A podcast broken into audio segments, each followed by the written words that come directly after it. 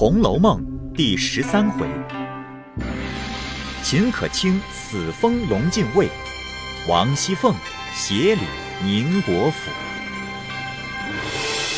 上半部分。话说，凤姐儿自贾琏送黛玉往扬州去后，心中实在无趣，每到晚间，不过和平儿说笑一回，就胡乱睡了。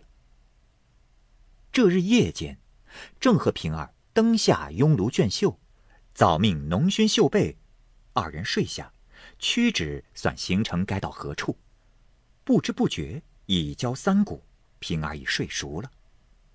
凤姐方觉星眼微蒙，恍惚只见秦氏从外走来，含笑说道：“婶子好睡。我今日回去。”你也不送我一程。因娘儿们素日相好，我舍不得婶子，故来别你一别。还有，一件心愿未了，非告诉婶子，别人未必中用。凤姐听了，恍惚问道：“啊，有何心愿？啊，你只管托我就是了。”秦氏道：“婶婶。”你是个脂粉队里的英雄，连那些数代顶冠的男子也不能过你。你如何连两句俗语也不晓得？常言“月满则亏，水满则溢”，又道是“登高必跌重”。如今我们家赫赫扬扬，已将百载，一日倘或乐极生悲。若应了那句“树倒猢狲散”的俗语，岂不虚称了一世的诗书旧族了？凤姐听了此话，心中大快，十分敬畏，忙问道：“啊，这话虑得极是。呃，但有何办法可以永保无虞？”秦氏冷笑道：“婶子好吃也。”否极泰来，荣辱自古周而复始，岂人力能可保长的？但如今能于荣时筹划下将来衰时的事业，亦可谓长保永全了。即如今日诸事都妥，只有两件未妥。若把此事如此一行，则后日可保永全了。凤姐便问何事，秦氏道：“木今祖茔虽四时祭祀，只是无一定的钱粮；第二，家属虽立，无一定的供给。依我想来，如今盛时，故不缺祭祀供给；但将来败落之时，此二项有何出处？莫若依我定见。”趁今日富贵，将祖茔附近多置田产房舍地亩，以备祭祀供给之费，皆出自此处。将家属亦设于此，和同族中长幼，大家定了则例，日后暗房掌管这一年地亩钱粮、祭祀供给之事。如此周旋，又无争竞，亦不有点卖诸弊。便是有了罪，凡物可入关，这祭祀产业连官也不入的，便败落下来。子孙回家读书务农，也有个退步，祭祀又可永继。若木今以为荣华不绝，不思后日，终非长策。眼见不日又有一件非常喜事。真是烈火烹油，鲜花着锦之盛。要知道，也不过是瞬息的繁华，一时的欢乐。万不可忘了那“盛言必散”的俗语。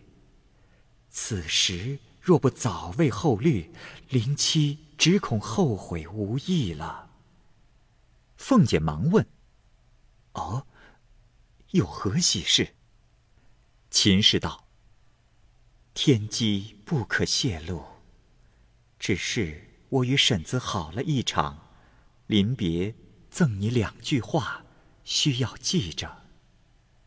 因念道：“三春去后诸芳尽，各自须寻，各自门。”凤姐还欲问时，只听二门上传世云板连扣四下，将凤姐惊醒，人回东府荣大奶奶没了。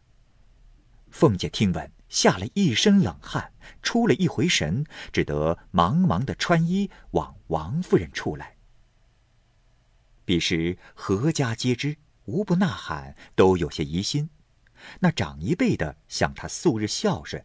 平一辈的想他素日和睦亲密，下一辈的想他素日慈爱，以及家中仆从老小向他素日怜贫惜贱、慈老爱幼之恩，莫不悲嚎痛哭着。闲言少叙，却说宝玉因近日林黛玉回去，剩下自己姑息，也不和人玩耍，每到晚间便索然睡了。如今从梦中听说秦氏死了。连忙翻身爬起来，只觉心中似戳了一把刀的不忍，哇的一声，直喷出一口血来。袭人等慌慌忙忙的上来抽符，问是怎么样，又要回贾母来请大夫。宝玉笑道：“哎，不用忙，不相干，这是急火攻心，血不归经。”说着便爬起来要衣服换了，来见贾母，及时要过去。袭人见他如此。心中虽放不下，也不敢拦，只是由他罢了。贾母见他要去，因说：“哎，才咽气的人，那里不干净？二则夜里风大，等明早再去不迟。”宝玉哪里肯依？贾母命人备车，多派跟随人役拥护前来。一直到了宁国府前，只见。府门洞开，两边灯笼照如白昼，乱哄哄，人来人往，里面哭声摇山震岳。宝玉下了车，忙忙直奔停灵之室，痛哭一番，然后见过尤氏，谁知尤氏正犯了胃疼救急，睡在床上，然后又出来见贾珍。彼时，贾代儒、代修、贾赤、贾孝、贾敦、贾赦、贾政、贾从、贾斌、贾恒、贾光、贾琛、贾琼、贾林、贾强、贾昌、贾玲、贾云、贾琴、贾珍、贾平、贾藻、贾恒、贾芬、贾方、贾兰、贾军、贾之等都来了。贾珍哭得泪人一般，正和贾代儒等说道。何家大小，远近亲友，谁不知我这媳妇比儿子还强十倍？如今伸腿去了，可见这长房内灭绝无人了。说着又哭了起来，众人忙劝：“哎呀，人已辞世，哭也无益。呃，且商议如何料理要紧呐。”贾珍拍手道：“唉，如何料理？不过尽我所有罢了。”正说着，只见秦叶、秦钟并尤氏的几个眷属、尤氏姊妹也都来了。贾珍便命贾琼、贾琛、贾林、贾强四个人去陪客，一面吩咐去请钦天监阴阳司来择日，择准停灵七七四十九日。三日后开丧送讣文，这四十九日，单请一百零八众禅僧在大厅上摆大悲忏，超度前亡后化诸魂，以免亡者之罪。另设一坛于天香楼上，是九十九位全真道士打四十九日解冤洗业教，然后停灵于慧芳园中，灵前另外五十众高僧、五十众高道对坛按期做好事。那贾静闻得长孙媳妇死了，因自为早晚要飞升，如何肯又回家染了红尘，将前功尽弃呢？因此并不在意，只凭贾珍料理。贾珍见父亲不管，一发恣意奢华，看板时几副杉木板皆不中用。可巧薛蟠来调问，因见贾珍寻好板，便说道：“哎，我们墓店里有一块板，叫做呃什么强木，呃，出在黄海铁网山上，做了棺材万年不坏。哎，这还是当年先父带来，原系义中亲王老千岁要的，因他坏了事，就不曾拿去。现在还封在店内，也没有人出价敢买。哎，你若要，就抬来使吧。贾珍听说，喜之不尽，即命人抬来。大家看时，只见帮底接厚八寸，纹若槟榔，味若檀香，以手扣之，叮当如金玉。大家都齐意称赞。贾珍笑问：“哎呀，哎，价值几何？”薛蟠笑道：“哎，拿一千两银子来，只怕也没处买去。什么价不价的，呃，赏他们几两工钱就是了。”贾珍听说，忙谢不尽，即命解拒胡妻。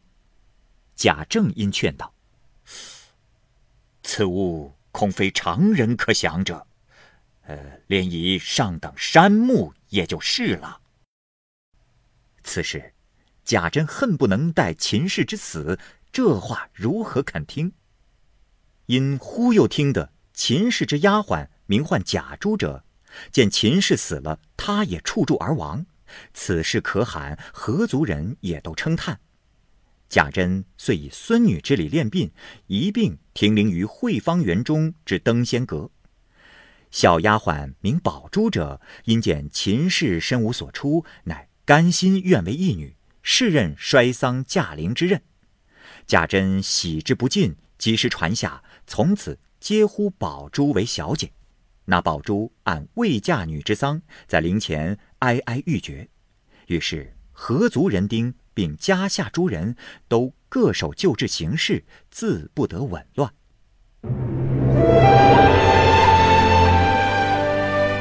好，各位听友，由于时间的关系，我们这期节目就先播到这儿。欲知后文详情，欢迎您关注蚂蚁晒尔，并订阅我播讲的《红楼梦》。另外还有更多精彩的系列故事也在其中，欢迎您关注收听。如果您有什么样的意见或者建议，可以通过下方的留言方式及私信的方式告诉我，我会在第一时间回复您。我是蚂蚁，我们下期节目再见。